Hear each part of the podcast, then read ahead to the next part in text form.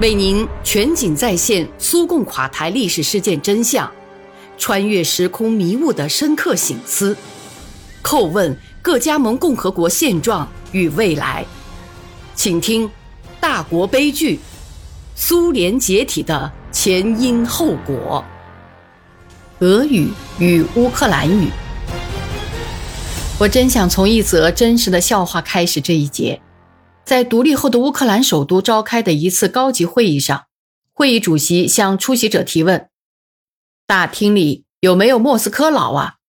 回答：“没有。”那就转用俄语吧。这则笑话显示出俄语在乌克兰的实际状况。在这个前苏联加盟共和国，今天不仅在东西方之间存在着对立，在各种政治主张方面存在着对抗。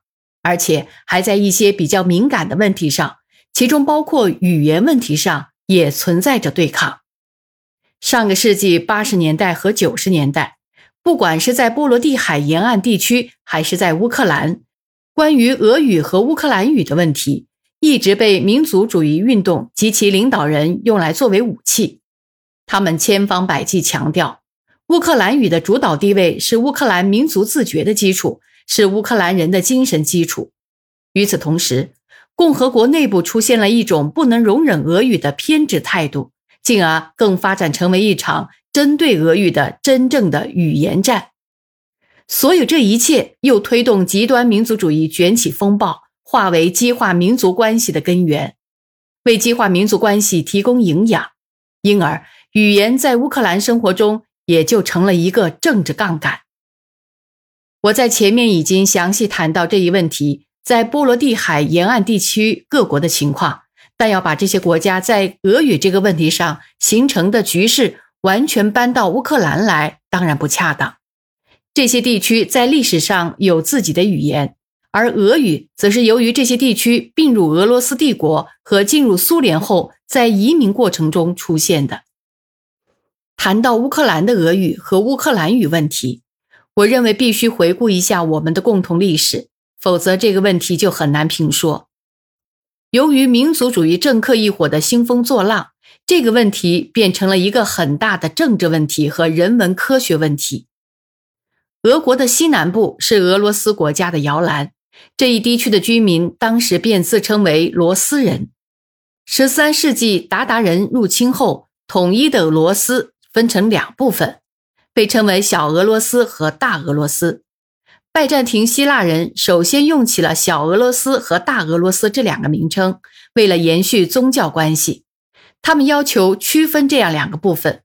根据当时的概念，小的意思是指自古以来最初的意思，这个民族最初便住在这里，诞生了自己的文明；大是指这个民族进一步扩展的地区，是该民族领地的进一步拓展。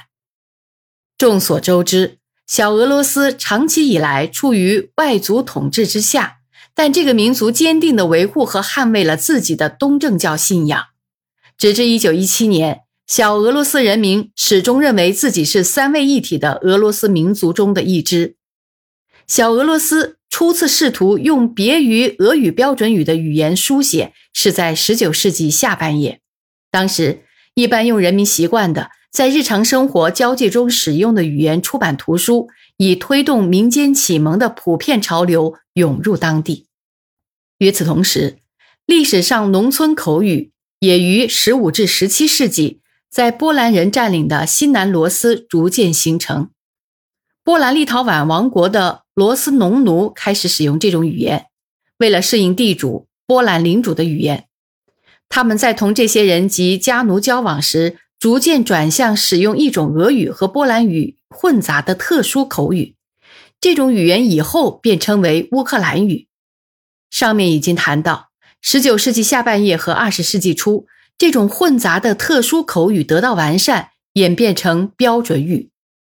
乌克兰语的诞生和进一步存在，在历史的不同阶段被用于达到各种政治目的，比如。奥匈帝国在他的帮助下，使俄罗斯人民和乌克兰人民发生对抗，相互分离。波兰领主也有类似的目的。十九至二十世纪，乌克兰民族分离主义者利用乌克兰语，试图建立一个脱离俄国的独立的乌克兰。改革时期，主张乌克兰独立的人把共同的思想遗产全都抛到了一边。如今的乌克兰当局开展了一场针对俄语的最残酷的斗争，把俄语同国语对立起来。这些形形色色的力量，其目的都是一个：把俄国作为乌克兰的敌人，却把西方作为他的朋友。这些把语言问题用到乌克兰非俄罗斯化上头的活动家，同纳粹著名思想家、东部占领区总监罗森堡何其相似乃尔。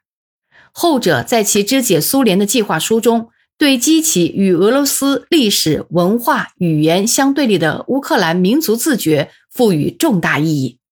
为了这个目的，在他主持的占领区政府的领导下，编写了乌克兰历史教科书，允许乌克兰人在学校用乌克兰语上课。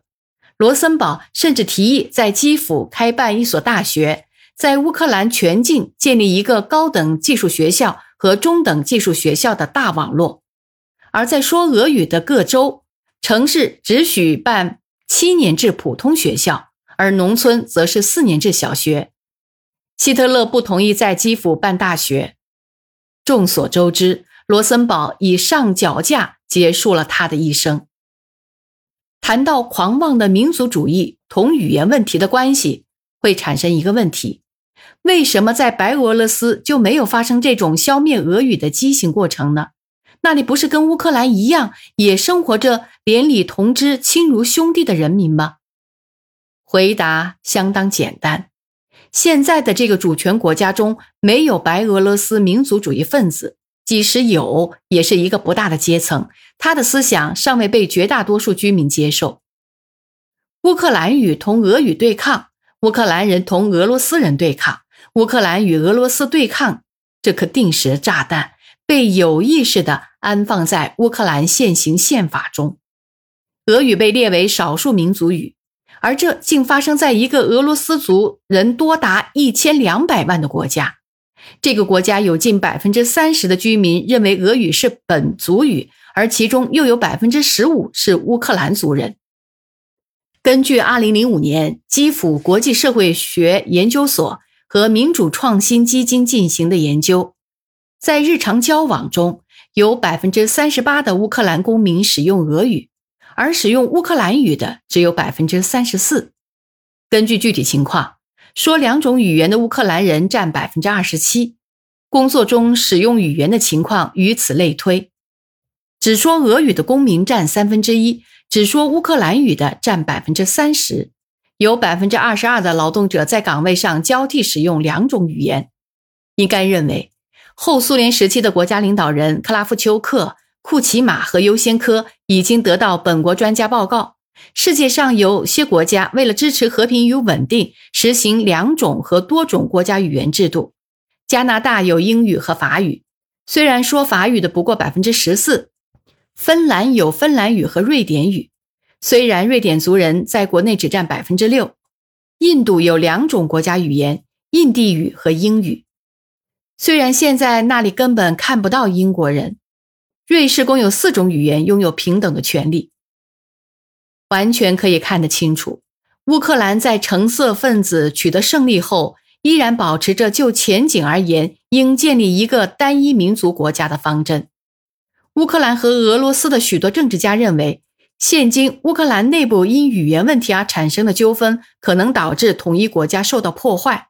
如果赋予俄语以第二国语地位，人民可以按语言原则团结起来，而这恰给基辅带来很大的政治上的好处。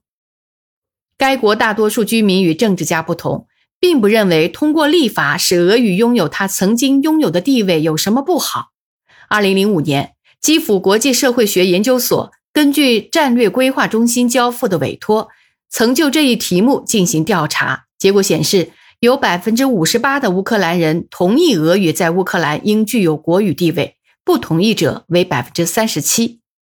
诚然，从地理位置的角度来看，受访的乌克兰人分配的很不均衡。如果说在乌克兰东部和南部地区，主张俄语应具有国语地位的人占受访者的百分之九十的话，那么，在国家西部地区，有近百分之八十的人坚决反对这样做。在乌克兰的许多政治家和社会活动家看来，通过一项关于俄语地位的专门法律不会有任何结果，甚至即使这项法律获得通过，也很难期待现今的议会能够批准。会有五十名最高拉达代表将这项法律提交宪法法院，